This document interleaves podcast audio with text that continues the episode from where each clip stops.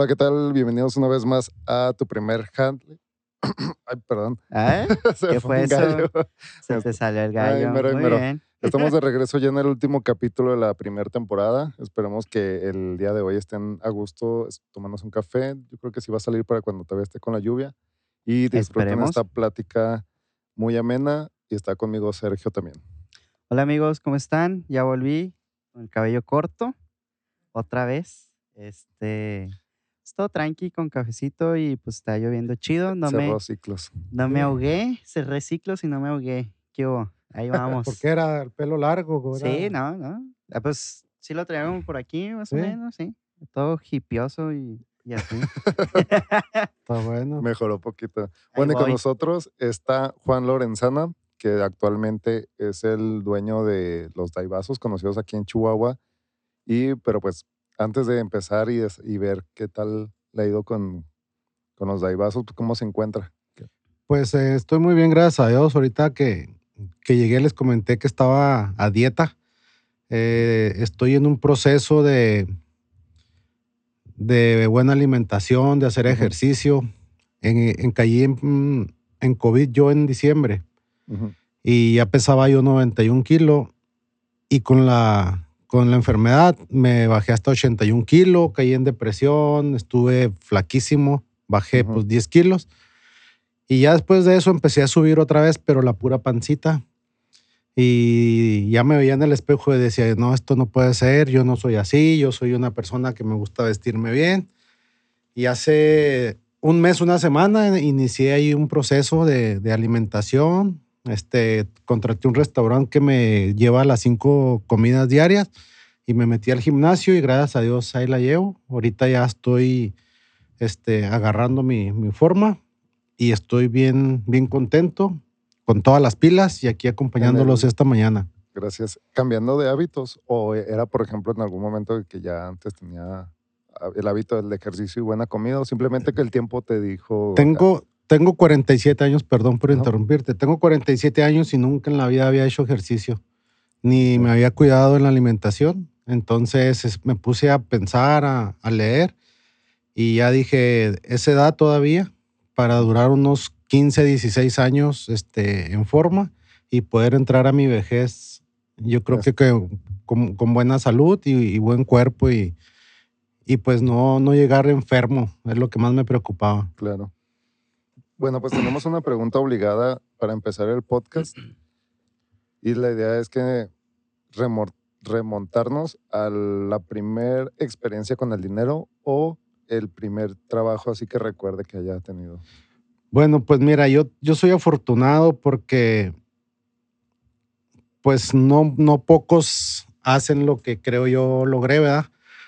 Pero mi primer trabajito, eh, cuando estaba yo chico, fue en una cantina de un, de un tío. Eh, tenía billar en la cantina y yo iba, tenía, ¿qué será? 12, 13 años. Y yo iba a limpiarle las mesas de billar con un cepillito. Me daba mis, no me acuerdo si 80, 100 pesos allá a la semana. Pues y lo bastante. considero, lo considero como un trabajo, ¿verdad? Sí. Ya de ahí, este, pues me apegué a mi padre. Mi papá era electricista ahí en celulosa de Chihuahua, en Anáhuac. Y a los 14, 15 años empecé a ir a ayudarle ahí a, a las instalaciones eléctricas. Él era eléctrico. Y ahí fue donde empecé a, a trabajar en forma con mi padre, que fue al que le, le aprendí yo todo lo que, creo que todo lo que sé ahorita. ¿En qué sentido? ¿En el, en el cómo trabajar? cómo trabajar. Cómo trabajar. Mi papá fue una persona que le gustaba hacer las cosas bien hechas. Eh, he conocido a otras personas, ya sea construcción, eléctricos, mm, de, mucha, de muchas cosas. Mi padre fue eléctrico y, y me llamaba mucho la atención que veía las tuberías y si veía un tubo que estaba un poquito desfasado, bajaba todo y lo volvía a hacer hasta que quedaban las cosas bien. Y eso se me quedó muy grabado a mí. Y hasta la fecha ahorita tengo por ahí tres corridos que me han hecho ¿Tres este, gente. Sí. No, muy. Y, y muy bonito los tres. Este, el último me lo mandaron hace unos 8 o 10 días y hacen hincapié en que me gusta hacer las cosas bien. que si uno empieza a hacer las cosas eh, torcidamente desde un principio, nunca va a llegar lejos, siento yo. No- bueno, no se tienen como que las... O sea, llega un momento donde ya vas, vas avanzado y luego de repente las cosas mal hechas te van metiendo el pie y tienes que regresarte otra vez, ¿no? Así es. ¿Cómo, ¿Cómo es la experiencia de que te compongan un corrido? O sea, es algo que muy pocas personas tienen la fortuna de... Sí, fíjate que, que es, es bonito, es bonito porque hay veces que tú pides que te hagan una canción, ¿verdad? O sea, buscas a un compositor o a alguien, o a alguien que escribe y le dices, oye, quiero que me haga mi historia. Ajá.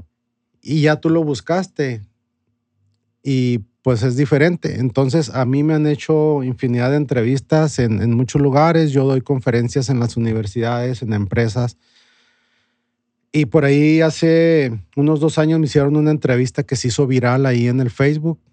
Tuvo más de 300 mil reproducciones o poquitas menos, no, no recuerdo, Ajá. pero arriba de 250 mil sí tuvo. Entonces esa entrevista la, la vio muchas personas y creo que de ahí empezaron a, a sacar mi historia y me hicieron esas canciones.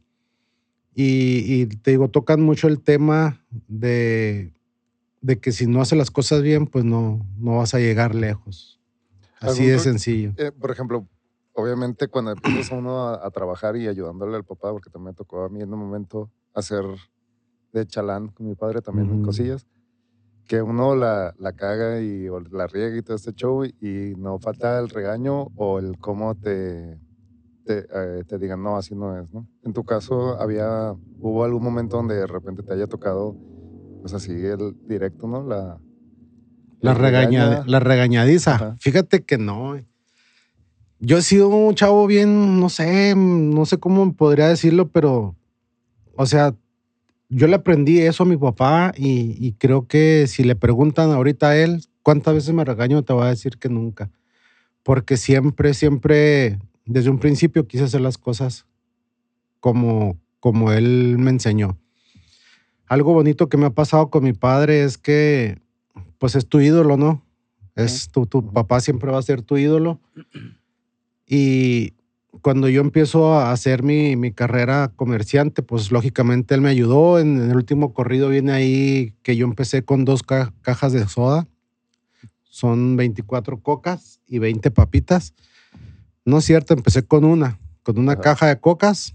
Se me quebraron 12, o sea, empecé con 12 cocas. sí. Y-.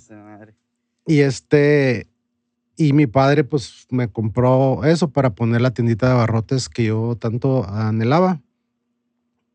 Y no me regañó ella tampoco, o sea, cuando se me quebraron las cocas, nomás, órale, vámonos, échale para adelante.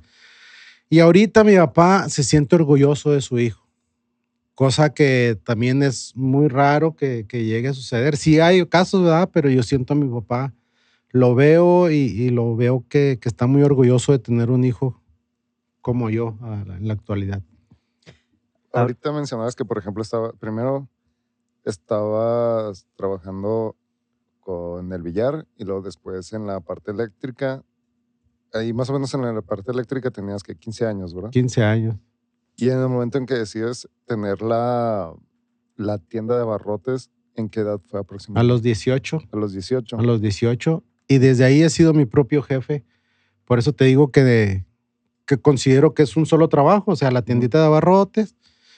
Aunque en ese lapso, rápidamente les platico, yo pongo la tiendita de abarrotes, pero para poner el expendio de vinos y licores es muy costoso. Entonces, yo rento un local donde voy a poner el expendio y ya me quedo sin dinero. Entonces, en ese momento, desesperadamente yo digo, ¿qué hago para generar más dinero y poder seguir pagando la renta de ese local? Sí. El permiso ya lo tenía. Y todavía el, ¿cómo se llama? Los, lo que vas a vender, o sea, Sí, la, La la materia materia, la prima. materia prima, Entonces, me acuerdo que me metí a vender seguros en GNP. Ah, ok. No vendí ni madre, ni uno vendí. Es muy difícil. Duré- la dos meses Ajá. y no vendí. Pues no, no, no era lo mío. Pero yo quería generar dinero porque sabía que si vendía una póliza grande ya te daban el 30%. Y de ahí me fui a hacer este, guardia de seguridad a un, a un antro Ujú. y luego fui guardia de seguridad, fui ballet parking y ahí en el ballet parking fue donde empecé a generar entradita, me traía mis 300, 400 pesitos diarios. Pero no lo considero trabajo, ah, fue como que nomás, Nomás. algo para rápidamente generar un ingreso y yo poder mantener ese local en el que estoy ahorita en la tecnológico. Y pues es todo lo que, lo que me ha tocado vivir fuera de mi negocio. De ahí la tiendita de abarrotes duré 12 años, del 91 al 2013. Y ya en el 2013 eh, renté local ese, en el 2014 abrí la licorería, en el 2017 abrí los daibazos y hasta la fecha. ¿Cómo, cómo es abrir, o sea, cómo es el proceso para abrir una tiendita de abarrotes? O sea, ¿cómo empiezas? ¿Cómo surge la idea? ¿Cómo, con quién te acercaste primero? Porque hay proveedores, ¿no? Y llegan y te ofrecen, algunos te pintan pues, la fachada, fachada, todo eso. Sí, te ponen lonas de Coca-Cola, de O te ponen el Zaragoza. refri y luego por tú tienes que pagar la luz del refri. ¿no? Sí, sí, Cositas claro, claro. Pues mira, la, la historia aquí rápidamente les vuelvo a repetir. Yo desde chiquito, a los siete años, mi sueño más grande era poner una licorería, porque un tío mío de ahí de Anáhuac tenía una licorería y tenía una troca del año. Cada año cambiaba, pues, cada año. Y él, él compraba Ford, de las Ford, pero a mí me gustaba la Cheyenne. Entonces dije yo, no manches, o sea, con un pinche expendio se compra una Cheyenne o una troca. Sí, sí, sí. Y, No, y siete, siete años aquí se me metió, se me metió, se me metió. Y pasa el tiempo, pasa el tiempo. Llego a Chihuahua, al TEC de Chihuahua. Entramos a clase, el primer día de clase, conoces a tus amigos, guau, guau, guau, que nos la pinteamos, que vamos a, a echarnos una cervecita. Se termina el horario de clase y no, pues ya nos íbamos a ir a la casa y me dice un camarada, un, un amigo que conocí ahí, ¿dónde vives? Me dice. No, le dije, "Vi- vivo aquí por la Coca. La Coca antes estaba donde está el Bros ahorita o Sí, pero es que- o la- Bueno, en aquel entonces. En en la, Plaza San. Agustín, ahí Sí, era la la planta de la Coca-Cola. Coca-Cola. Le digo, ahí vivo adelantito. Me dice, ah, pues yo vivo en la Rebo, yo te doy un ride. Ah, le dije, pues chingón. Y vamos caminando al estacionamiento y el vato saca su, su control de la llave y le pica y se prenden las luces de una Cheyenne. Puta madre, dije otra vez. El martirio de, de- La espinita, ¿no? la espinita de esa troca, ¿va? pues yo andaba en camión cuando, cuando llegué aquí. Y pues ya subiéndonos a la troca, no, no tuve la, pues, no se me, o cómo se dice, no dudé en preguntarle, ¿cómo le Ah. hiciste para comprarte esta troca? No, dice, es que mi jefe tiene una tiendita de barrotes, güey. Y pues ya la sacamos fiada y la estamos pagando ahí mes a mes. Y de ahí del TEC hasta donde vi- vivía yo, dije yo, una tienda de barrotes, una tienda de barrotes. no había Está más nada. pelada que un expendio. Una tiendita, una tiendita, una tiendita. Ajá. Ni, ni, ni caso le hacía al vato lo que me platicaba, ¿no? Yo nomás pensando en la tienda, en la tienda. Sí, sí pasan esos. Sí. esos Entonces me bajo ahí donde están los daibazos tecnológicos. Ahí me bajo porque mi papá vive una cuadra y media para abajo. Entonces salía madre corriendo de ahí y llegué y le dije, papá, papá, vamos a poner una tiendita de abarrotes. Entonces se me queda viendo y me dice, ¿qué estás loco? Le dije, ¿por qué, papá? No, no, dice, "Pues, nos- nosotros no somos comerciantes, no sabemos de nada. Le dije, pero aprendemos, papá. Ajá. Le digo, no sea malo, ándale para costearme la escuela, yo diciéndole así de que... Pero en mi mente decía, en pinche escuela". trocono, no, o sea, de aquí soy. Pues duré cuatro, cinco meses, seis meses rogándole, papá, vamos a poner una tiendita. Yo le decía que la pusiéramos ahí en la cochera de la casa de mi papá. Y él, no, no, no, no. Y hasta que un día yo creo lo harté, llego de la escuela y encuentro en la cochera una hielerita de esas chicuelitas con dos puertitas. Y arriba de la, de la hielerita había un exhibidor de sabritas. Y luego ya llego y me dice, listo, mijo, ahí está tu tienda de abarrotes. Chinguele. Y luego yo, ah, no mames, o sea, que tienda de abarrotes ni que nada. Viste muy lejos la troca. Entonces, Pero no, no, no, la neta no. Al contrario. Dije yo, bueno, por algo se empieza. Sí. Y en caliente agarré la caja de sodas, la puse arriba de la hielera, abrí la parte de, de este lado de la hielera para pues empezar a llenar, ¿va? Pero pues uno ine- inexperto, no sabía yo nada de eso. Este, en aquel entonces había puras cajas de 355 mililitros y de 500. Esta era de, de 355. Cuando agarro la doceava, las otras se, se me caen por el peso, pues. Sí. Y yo así de que chinga su madre. La inversión, La- ya. Y ya, iniciamos batalla. una tienda de abarrotes con el 50% de pérdida, ¿va? Pero no me rajé y empecé a vender esas soditas. Pasaba la gente que iba al estacionamiento de los camiones de la coca que estaban abajo, ahí donde está el Power Gym, Ujú. ahí enseguida, que de hecho ahí vivo yo ahorita. Ahí era la, la bodega de los camiones. Entonces ya pasaban los de la Coca-Cola, pasaban los de Bimbo, pasaban los de la 100, los del SAT, pasaban los de una bodega que hacen especies y ya les vendía yo la sodita, ya sea en, en botella o en bolsa con popote, porque pues no sabían Sí. que vendíamos. Ya después empezamos a traer tortillas de maíz, este, de ahí de una tortillería cerquita, y ya les ofrecíamos tortillas. Y hasta que un día le digo a mi papá, ¿sabe qué, pa? Hay que ir a, a buscar un abarrote. Pero me decías que no, no hay con qué, mijo. Pues pedimos fiado. Vamos, le digo, ahí en el centro hay un chorro de bodegas. Pues un día fuimos, tocamos varias puertas. En todas nos dijeron que no, no nos conocían, no sabían quién eran, quién eres, quiénes éramos nosotros, hasta que un día llegamos a una, a un abarrote que se llama Mercantil Barragán. Ahorita ya no existe. El- la manejaban dos hijos y el dueño pues era un señor ya mayor. Y los hijos como que me vieron cara de, de que quería ir a una Cheyenne y nos soltaron fiada la primer tanda de abarrotes. Y gracias a Dios al otro día nos llevaron toda la, la mercancía. Mi papá y yo nos pusimos a pintar ana- anaqueles que compramos ahí en la segunda. Eh, con, con la hielerita esa, ya después llegó la Coca-Cola, nos ofreció un refrigerador de una puerta, después llegó Zaragoza, ya solos ellos te van buscando o tú los vas este, también buscando, ¿verdad?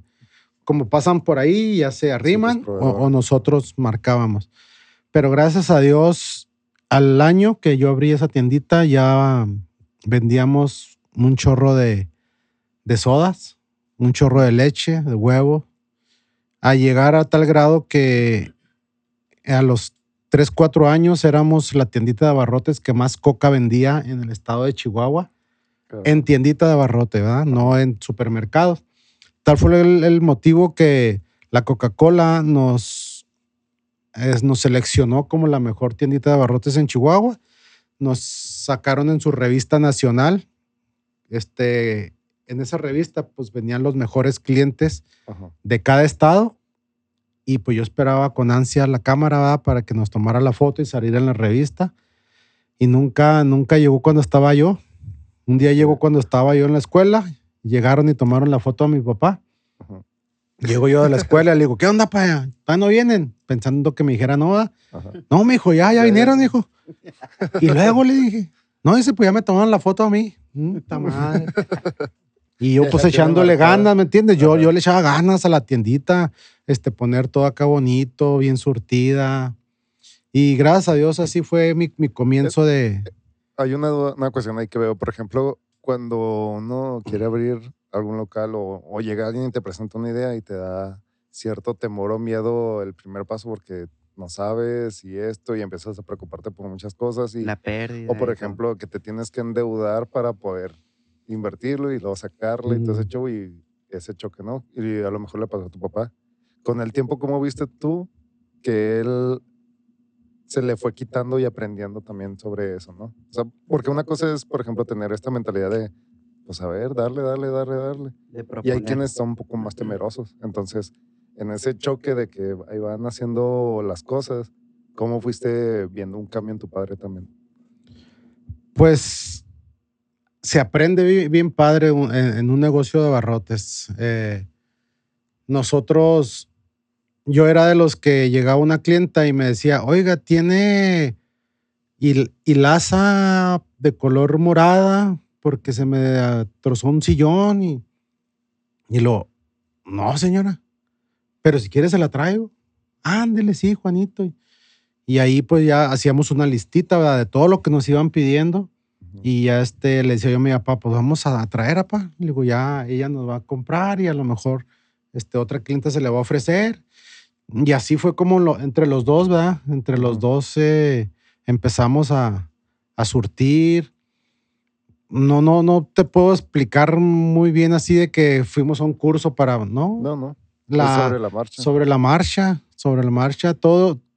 Se, se dice, ¿verdad? Que en la escuela a veces aprendes números, pero en el trabajo es donde te forjas, donde, donde aprendes a hacer todas las cosas. Acá en, en el terreno, pues. Sí. Entonces, yo siento que así nos pasó.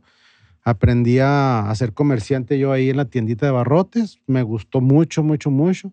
La neta, yo me hubiera quedado ahí en la, en la tiendita. Pero todavía no alcanzaba para la troca. Sí, ahí, ahí me la compré. Yo en el 2002 compré mi primer Cheyenne. Eh, compré primero un Stratus 2001 Ujú. de agencia. Bueno, primer, primero compré un Suru de esos de cuatro puertas. Sí, sí, sí. Porque Ah, era lo más. lo accesible. sí, sí, sí. Un Surito 2001 y luego un Stratus 2001 y luego ya después una Cheyenne 2002. Y, y después de la tienda de abarrotes, ¿qué vino ya? El expendio. El Expendio. ¿Y cómo fue la transición? O sea, ¿cómo decidiste ya es momento de tratar de abrir un expendio? Ok, Espérame, una, una pregunta también Ok. al respecto sobre eso, precisamente. Llegó un momento donde eh, ese niño de siete años se puso la meta una Cheyenne, ¿no? Mm. Llega, llega y pasas muchas cosas y luego después se da eso. Entonces, como que ya, meta cumplida. Que, que después de eso es que se siente el hecho de, de verlo realizado y luego después, ok, ¿qué más? Pues mira, eso lo tengo muy, muy presente. Cuando tenía la tiendita de barrote, este, me acuerdo que empezó el internet, el, el que te conectabas y se oía el ¿Era Telmex todavía? Telmex. Sí, era de Telmex. Entonces yo empecé ahí con una computadorcita y me metía a navegar y bajé el Google Earth en aquel entonces Ujú. Y viajaba yo por todo el mundo con la aplicación esa. Y un día me fui hasta París y me paré arriba de la Torre Eiffel y. ¡fum! bajé el satélite Ajá. que baja, no sé, a 100 metros, a 50 de, de- de las, de las cosas que están ahí. Ajá. Y dije yo, un día voy a estar ahí. Un día voy a estar arriba de la Torre Eiffel. Y luego de ahí me iba para Venecia. Me llamaba la atención Venecia, que es una ciudad que está en el agua. Decía yo, ¿cómo chinchurrias puede una ciudad estar en el agua? O sea, ¿cómo Chihuahua. caminan? Ay, ay, Ok. Chihuahua ayer y Ayer. ¿Cómo, cómo caminan? ¿Dónde están los Sí. carros? ¿Qué pedo? con los tipis. Entonces se me metió a la, a la cabeza ir a Venecia. Y ya fue otro sueño mío, ¿no? O sea, las Cheyenne fue primero y luego después es ir a Europa. Después fue que construirle a, la- a mi mamá la casa de sus sueños, como a ella le gustaría este, tener su casa. Gracias a Dios también se me cumplió. Y pues de ahí ya todo lo que, lo que he logrado, pues fueron en la marcha, hacer un récord Guinness. Eso también fue algo que dije yo. Yo fui número uno de ventas en la Coca-Cola, en la tiendita de barrotes. Fui número uno de ventas en la cerveza cuando era de Corona. Fui número uno de ventas a nivel estatal. No sé a nivel nacional, pero a nivel estatal fui el top número uno. Y después dije yo, tengo que ser único en el mundo. Cuando saqué el Daivaso, tengo que ser único en el mundo y a ver cómo lo logro. Es- Y está- bendito Dios. ¿Estábamos en la No prepa sé. o en la universidad cuando salió lo del récord Guinness? ¿En qué año fue? 2014. 2014. No, sí, en la Estaba prepa. en la prepa. Estábamos en la prepa Yo cuando... todavía no podía tomar. Pero si fueron o no fueron ahí el Sí. récord. Mm, Yo, yo, yo pasé, yo sí me acuerdo que pasé por uno y había una filotota, Pero no llegaste. pero no llegué. Bueno, pues me retiro, jóvenes. Pero hace poquito andábamos por ahí y compramos uno. Ahí hay un parquecito. ¿no? Sí, Ahí, ahí ahorita hay un parquecito. Y ahí nos echamos un daivaso. No, están chidos. Y lo último que les voy a platicar, que no, que no lo debo sacar mucho aquí a flote, pero me pasó. Un día fui a Los Ángeles, California, cuando hice lo del récord Guinness, ahí estaba yo en California, en la calle Hollywood. Está el, el Museo de, de Récord Guinness, de Ripley y el Museo de Cera. Entonces ahí está una pelota gigante de, de piedra en el Museo de Récord Guinness, flotando en agua, y ya lo mueves tú con la mano. Ah, sí. Entonces ahí pregunté yo, ¿cómo le hago para hacer un récord? Ahí no te dan información, solamente es un museo. Me dijeron, tiene que mandar un correo electrónico a este, a este, a este mail, y ahí le van a contestar. Y ya, pues regresé a Chihuahua, me contacté, como al mes, mes y medio me, me contestaron y ya continuamos. Después volví a ir y iba por un freeway y vi a lo lejos allá unas letritas rojas y decía Netflix. Dije yo, qué chingón hacer una serie de Netflix. Ahí va. Entonces me bajé en el pinche freeway arbitrariamente porque es peligroso. Sí, sí. Es peligroso allá, eh, más en Los Ángeles. Es un chingo de tráfico, pero me valió madre. Y me bajé en el freeway y me tomé una selfie acá con el dedo. Y luego ya la subí a mi face y puse acá este en Los Ángeles y mañana tengo una plática con los de Netflix porque pues que, que se me acaba de ocurrir. ¿no? quieren hacer una serie del Daibazo. Jaja. Ajá. Pinche sueño guajiro, ¿no? Y el día 12 y 13 de marzo del año en curso vinieron unas personas de, se llama Vice Filmaciones, a grabarme una, eh, un capítulo para una serie que se va a llamar La Divina Gula, que va a salir en Netflix ahora en octubre. Ajá. Esa divina gula se llama, eh, se trata de 18 empresas mexicanas, las más populares de cada estado, y se han seleccionado a los mejores tamales, las mejores tortas, las mejores, los mejores cocos, el burro más grande de México, y a mí me seleccionaron como las mejores micheladas de la República Mexicana. Qué chingón. Ya está, firmada, ya está. ah, todavía les estoy mandando poquita información. Ya están por terminar la edición y ya me dijeron que en octubre sale. Son 18 historias, yo salgo, no sé si en la primera o en la segunda. Entonces, algo también que dices tú, algo estoy haciendo bien.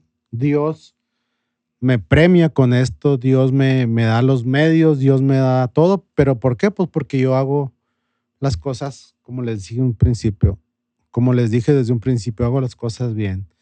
Yo dono, regalo, aporto, no sé cómo se le puede decir, el 10% de mis utilidades, sino que el 15 o el 20 a gente necesitada. Siempre estoy ayudando a la gente, siempre estoy dando apoyos, despensas, dinero.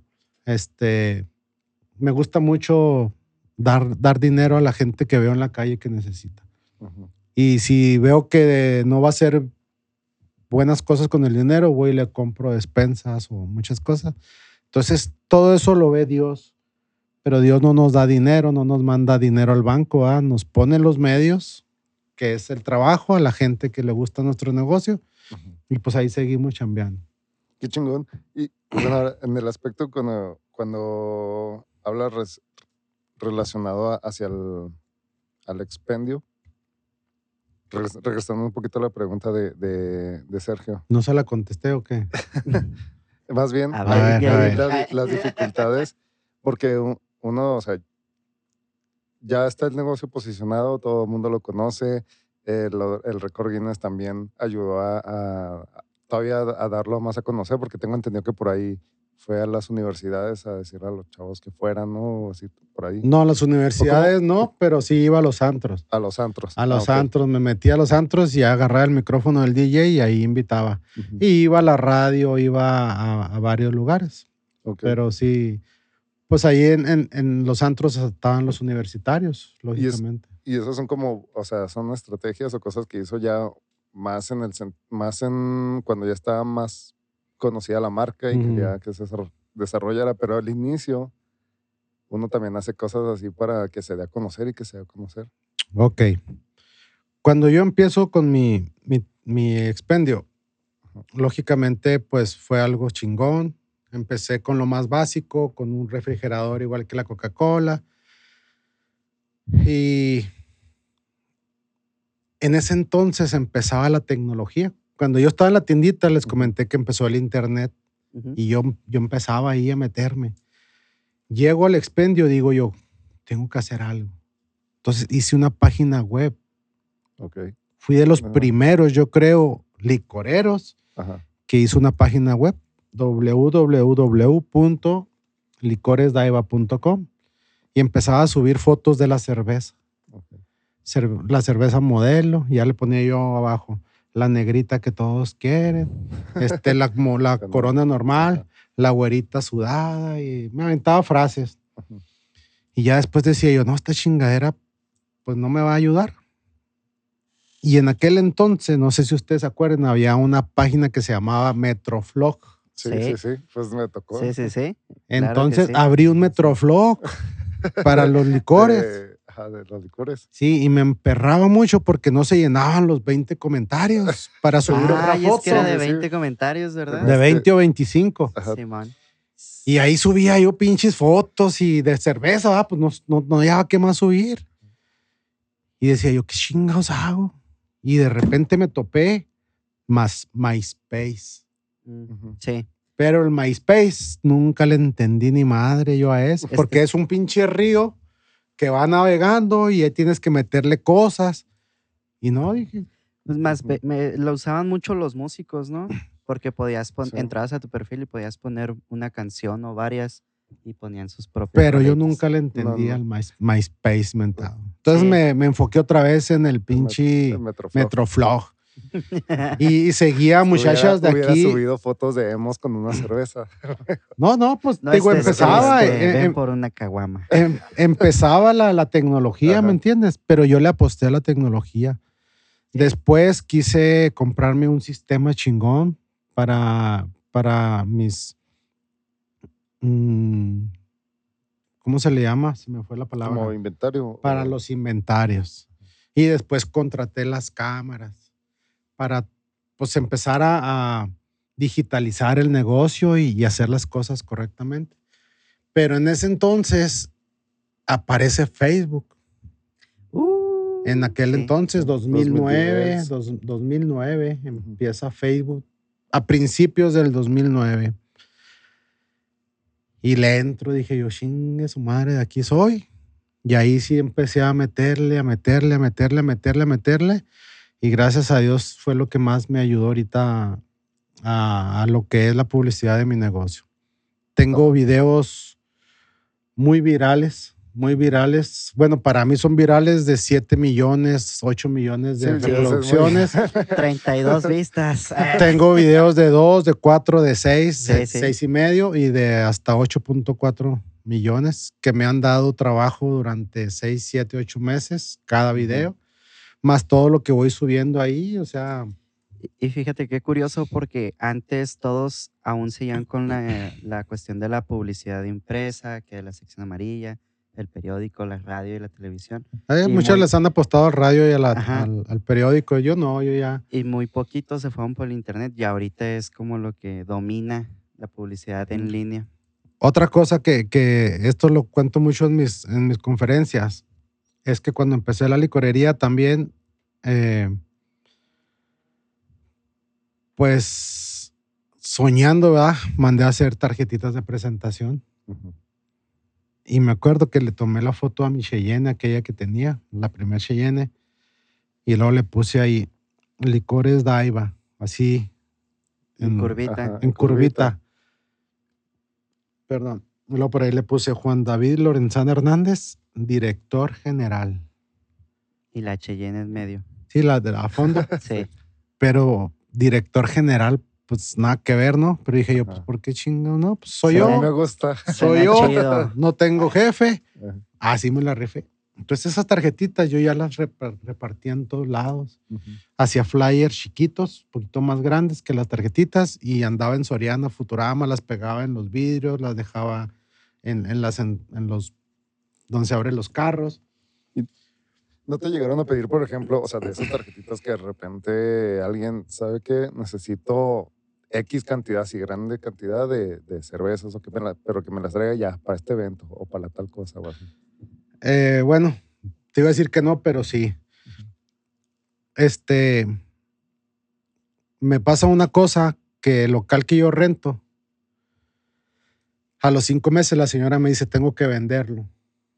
Necesito dinero y pues usted es el prior- prioritario o la primera persona que se lo tengo que ofrecer. Pero si no puede, yo ya tengo quien me lo compre. Y dije yo, chingue su madre, o sea, yo no tenía dinero, cinco Sí. meses, no, no habías juntado, quería 380 mil pesos la señora. Y ahí fue otro proceso que, que es un proceso bonito porque pues sufrí, batallé, lloré, me las vi bien negras, pero logré comprar el local. Pero en ese lapso, este, yo también me iba a los antros a ofrecer cerveza clandestina. Órale. Iba a ofrecer cerveza clandestina y para pagar el local, pues me la rifaba hasta las 5 o 6 de la mañana vendiendo clandestino. Ya después de ahí me pedían para eventos, Ajá. este, para fiestas. Me, me acuerdo que las muchachas del Dickens me hablaban Ujú. y me decían, oiga, señor, que usted lleva a ¿Tiene domicilio. Sí, señoritas, yo se los llevo. ¿Cuántas? Pues ahí voy a Chihuahua 2000 a llevarles dos charolas. Tantas la historias. Tantas historias de, Con- con- de que a veces se me olvidaba la cerveza, pero yo llegaba ahí a, a Chihuahua 2000 Con la y Cheyenne. Dónde y sí, o sea. Yo iba a misa los domingos, llevaba mi diezmo y echaba una tarjetita de presentación al cesto. Dije yo, de aquí va a salir algo. Y sí ya sea, sí, ay, claro. No, no, o sea, fui muy luchón, muy luchón. De, de todo, de todo le hice yo. hace, hace uno maroma y circo, ¿no? Para sí, sacar adelante el sueño. Sí, como te dije, llegué a ser número uno de ventas en el 2009, 2010. Este, hasta la misma agencia de, de Corona me compraba cerveza a mí, porque a ellos se les acababa la cerveza en algún lugar, su, su agencia estaba cerrada y no podían ir a abrir, entonces me hablaban a mí y me decían, oye, güey, véndeme tantos cartones, porque yo ya les compraba camiones de cerveza. Entonces, es una anécdota bonita que, que puedo platicar. Por ejemplo, este, todo esto te, te ha llevado a hacer muchas cosas, ¿no? Y ahorita mencionas sobre las conferencias. ¿Cómo fue que iniciaste en las conferencias? ¿O te motivó, te hablaron y ya de repente pues estuviste ahí? Mira, ahorita voy a decir el nombre de, de ella porque hace muchos años, no, no, no recuerdo si 10 años, 9 años, ella se llama Nancy Sayas, una chica que estudiaba en la URN y fue la primera estudiante que me marcó y me dijo que, que iba a hacer un, un proyecto de, no sé, un trabajo y que necesitaba que fuera yo a platicarle mi caso de, del negocio. Ajá. Y gracias a ella, este, yo creo que muchas escuelas pues ya se dieron cuenta o, o vieron la entrevista o no sé, y ya me empezaron a buscar. Pero fue en la URN, en donde me acuerdo yo que llegué, era una muchacha alta, que después fue mi gerente allá en Daibabar Norte. Qué bien. Después la contraté a ella. Y me acuerdo que llegué y se me caía la pluma, se me caía la carpeta, se me caía el sombrero, bien nervioso. Yo no sabía, Son, son cosas que nuevas, ¿no? no sabía Una- qué iba a hacer yo. una cosa es venderle a una persona así y otra cosa es tener mucha gente. Así es. Y pues, bendito Dios, me sentí bien. Después de ahí he dado conferencias hasta para 300, 400 personas, este, sin ningún problema. Antes empezaba yo platicando, duraba 30, 40 minutos. Hoy mi, mi plática se extiende hasta tres horas, porque les platico desde los siete años. Todo, Ajá. todo, todo les voy platicando paso a pasito, paso a pasito. No lo tengo escrito, no lo tengo Este- Simplemente cómo se va sintiendo. lo que yo recuerdo y lo que nunca se me ha olvidado, eso es lo que les platico. Hay veces que les digo yo a la hora, bueno, pues ya me, no, no, sígale, sígale. y luego ya a las dos horas, bueno, pues ya, no, no, sígale, sígale. Tres Pero, horas. Pues sacas las cervezas. para- Tres horas y- y- y gracias a Dios, solo una, solamente una vez, de que serán unas 140 personas, eso fue en Camargo. Iba yo a dar una plática a 70 personas y de repente llegaron 70 personas más con sus sillitas o gente parada ahí en el auditorio. Duré tres horas y nada más dos personas se salieron. Una maestra que iba a dar clases y otro que se fue, no sé por qué. pero es satisfactorio, ¿verdad? Que, que mis pláticas o mi historia no aburre a la gente. Porque he ido a muchos lados. Por ejemplo, los tres me llevaron a Casas Grandes, a la Universidad de Paquimé. Sí. Y estaba, perdón si lo escucha allá el señor, a don Aurelio, el que narra las ofertas del súper. Fue a dar la conferencia antes que yo. Y me dice el director, necesito que me prendas a la gente. Se me está saliendo, güey, y está cabrón. O sea, pues es una conferencia que me cuesta y todo. Sí. No, le dije, dame chancita, vas a ver. Y me subí yo y en caliente empecé a platicarles todos. Y ya empezó a llegar otra vez la gente, me aplaudían. Eh, es bonito cuando estás hablando y te calla la gente por medio de aplausos. Que tienes que parar tú, ah, porque Sí, pues Ah, es también falta de respeto. Que si te están aplaudiendo y sigues hablando, pues es como no hacerle caso. Entonces me han pasado esos detalles. Es una, porque, o sea, a fin de cuentas se te, se te quitó un miedo a hablar y sobre todo después a transmitir un mensaje, ¿no? Así es. Ahí, ahorita me causó mucho como interés el hecho de, de tu familia. O sea, sabemos de tu padre, pero por ejemplo, en el aspecto de, de hijos o esposa y cómo también involucran o forman parte del proyecto, de lo que, de los pesares, de las rachas buenas, de las rachas malas. ¿Qué, qué surge a partir de ahí con, con tu familia? No, pues es, es, o sea, no, no he tocado el tema, como dices tú, Ujú. pero cuando yo batallé para pagar lo del expendio, eh, a mí me botaban cheques. Me faltaba dinero para completar la cerveza, muchas cosas me pasaron, pero lo más difícil era la- los cheques botados, porque te cobran multas, este, los bancos, y luego, pues estás necesitado y todavía que te boten Sí, cheques. Entonces yo llegaba a la casa y, y mi esposa me abrazaba y me acariciaba y me decía, no te preocupes, vamos a salir adelante. Y al otro día nos salíamos los dos.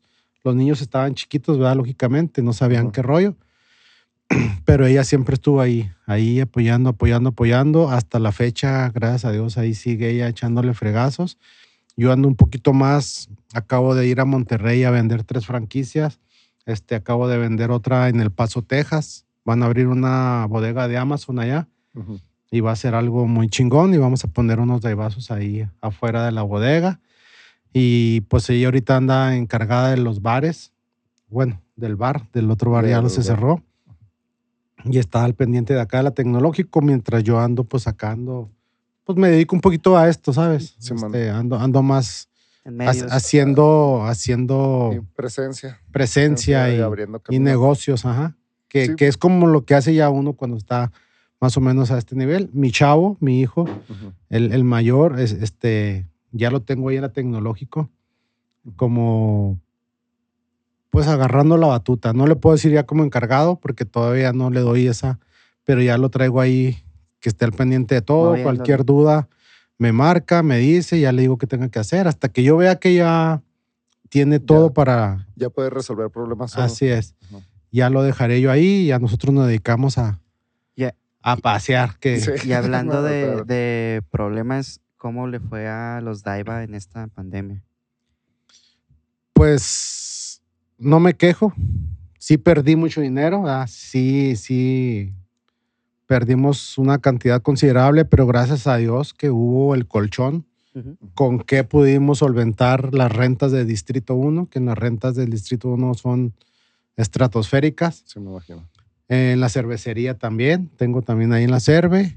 En la tecnológico pues es propio, no había ningún problema, pero sí nos las vimos negras. Hubo la, prim la primer eh, gran cierre, nos fue bien porque como les comenté ahorita, fui de los pocos que no me quedé sin cerveza, siempre tuve cervecita y cuando se me acabó, a los dos días conseguí esa cerveza que les digo ahí con, con los negocios locales, entonces me volví a, a llenar y ahí fue donde, pues decía yo la frase esta, me decía, ¿cómo te está yendo? No, le dije, pues estoy haciendo leña del árbol caído, estoy aprovechando esta pandemia porque pues mucha gente ya no tiene cerveza. Pero también me dediqué, como les digo, me iba todos los fines de semana a regalar despensas, a ayudar a gente que, que en realidad también estaba necesitada. Compañeros míos, empresarios que tienen todavía los locales cerrados, los, los que tienen salones de eventos en piñatas infantiles todavía Sí. no pueden abrir. Les, les he dado, vendí una franquicia para Cuauhtémoc y una para el Terrero, una Miquipa, y no toqué ese dinero. Y son 180 mil pesos de cada una. Se los repartía yo a ellos. Ahí te va, ahí te va, ahí te va.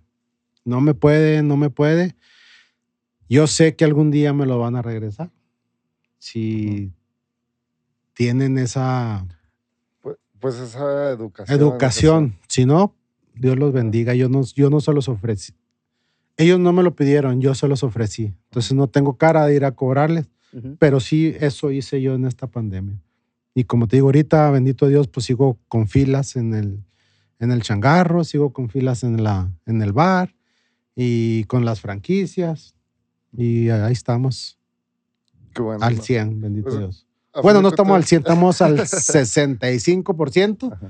Ya mero, Porque estamos en amarillo. Ya mero, No, ya no, mero. de salud, te digo, yo ahorita estoy, no sé si me vieron ahorita, estoy flaquísimo, esta camisa ya me quedaban así, y de todo, de todo estamos bien, gracias a Dios. No, le- qué bueno, pues a fin de cuentas, yo sé que, que a lo mejor ya hay muchos machos detalles que contar acerca sobre, sobre los daibazos y otras cositas, detalles ahí, pero este, que se- queremos abarcar como todos estos aspectos que, que vimos importantes, esperando que tal vez haya una segunda, una segunda Temporada. plática, ajá, una segunda plática, a lo mejor ya hablando sobre temas ya nue- nuevos, ¿no? Sobre, sobre el- los daibazos y lo que se viene a futuro. Pero si fuera de eso, pues algo más que quieras tú agregar. Pues yo estoy bien aquí ya, ¿no? Ustedes eran los que iban a hacer las preguntas. Como te digo, yo tengo, yo tengo tema para durar dos, tres horas. Sí, sí, Este, tengo muchas historias con los artistas. De, Ay, a ver, antes de irnos, No, no, pues ya como dice usted, va, ya para la próxima. Este, tengo historias con la Jenny Rivera, con Juan Gabriel, con Rocío Durcar, con el Buki, Ah, mi- con varios artistas de, de primer nivel, ¿verdad? Entonces, es muy largo, es muy largo. Son muchas anécdotas que, que he vivido. Pues que al fin de, el negocio te abre otras puertas, ¿no? Sí, y, y más yo las busco, ¿verdad? También. Ajá. O sea, el artista no va a venir solo a buscar un clamato rico. Yo tuve que corretearlos, tuve que perseguirlos, tuve que rogarle a veces a, al que era cantante de la arrolladora Banda Limón. Fui afuera del hotel, me estuve como siete horas rogándole que fuera a tomarse un pinche daivazo.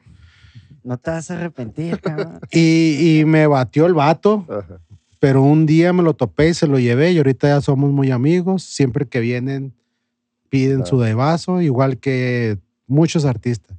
Entonces, digo, son muchas anécdotas, muchas cosas que, que todavía hay por explorar. Claro. Bueno, pues de momento vamos a dejar entonces para una segunda plática especial de artistas y otros detallitos ahí que podamos estar sacándole. ¿no? Sí, pues hay, hay mucho de dónde, mucha Fiesta tela de dónde Y cortar. artistas. Ay, Ana. Muy bien, amigos. Bueno, este es el final de temporada, me parece. Sí, Es el final de la primera temporada. Este, ¿cuántos capítulos fueron? Como 20. 20. 20. Ajá. Veinte. Tuvimos 20, 20 E- invitados. Este y proyecto es, es pandémico. Ujú. Surgió durante, no teníamos nada que hacer y, Ya sé. y prendimos los micros, ni modo, que nos aguanten un rato. Bueno, pues muchas gracias a todos los que estuvieron aquí presentes durante esta temporada. Este, estén al pendientes porque se viene la segunda y hay invitados ahí este, en puerta. Y buscando también más, ¿cómo se le? Este, tips. Ah, vamos a empezar a sacar las, los- las cuestiones de los tips y cosas así que a lo mejor y no aprendes en la escuela precisamente sobre cómo salir adelante en una pandemia con tu negocio o Cómo cómo, afrontar cómo afrontar con el SAT o cosas así por el estilo. Entonces, también ahí eh, esperemos que también en los momentos nos, cualquiera, algún tipo que, te, que quieras compartir, estaremos aquí esperándolo. Pues ahí estamos pendientes. Claro. Vayan por un Cualquier cosa. Vayan por un daiva o una daivachela o una daivaguama. Ay, ¿hay daivaguama? Sí. Ah, son bien famosas. ¿No las ha visto esas? No. Ahorita, ahorita me he hecho un... Déjeme se la, Ah, muy bien. se la enseño rápidamente antes de que nos vayamos al corte. Igual va a estar saliendo así en la pantalla. Pum. Porque Para que vayan, amigos. es Ay, una chulada eso. Uno que no está acostumbrado a tomar caguamas, ¿verdad? Eh, En, en- con- en días lluviosos, nada en más. días lluviosos porque somos tristes. tanto. No tanto. Como era cafecito y, y piquete. Whisky. Mire,